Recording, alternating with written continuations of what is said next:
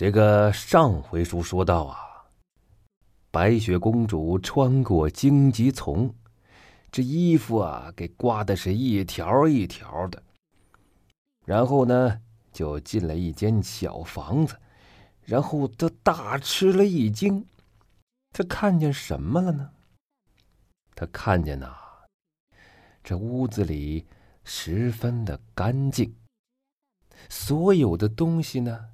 都是很小、很精致的。桌子上铺着白布，摆放着七个小盘子，每个盘子里有七块面包。盘子的旁边摆放着七个装满葡萄酒的杯子，七把刀叉。每个刀叉上面呢，还嗡嗡嗡的飞着七个苍蝇。墙边呢，摆放着七张小床。这白雪公主就想啊，这是谁家呢？难道是葫芦娃？不对，葫芦娃不是中国的吗？这是谁呢？他也想啊，也想不出来。后来他饿的实在是不行了，顾不得礼貌啊。就在每个小盘子里都取了一小块面包吃啊，又把每只玻璃杯里的酒啊都喝了一点点。这个书中代言啊，这白雪公主是有什么癖好呢？喝一杯不够，非要每杯里都喝一点这说法呀，感觉不太科学。我感觉呢，是她每个杯里的酒啊。都干了，哎，然后呢，才躺在第七张小床上睡着了。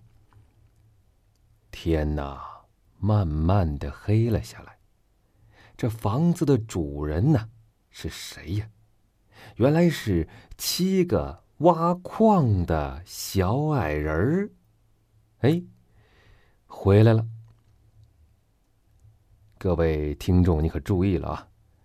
甭管他是不是小矮人啊，他可是挖矿的呀，那真是家趁人直啊，腰缠万贯。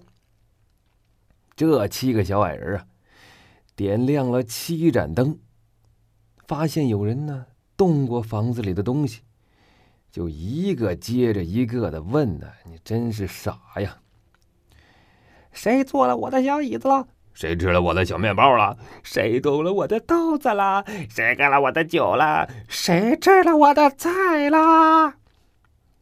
最后啊，当他们看到睡着了的白雪公主时，一起说：“我的个妈呀！”什么声音？七个人的鼻子同时开始窜血。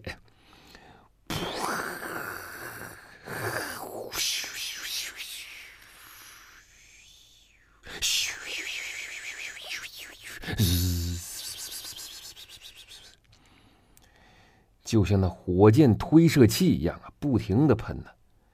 这白雪公主是多漂亮啊，身上还是一条一条的。这个小矮人呢，就不忍心吵醒她，啊，还算是正人君子。他们七个人挤着另外的六张床就睡着了。不可思议啊！早晨。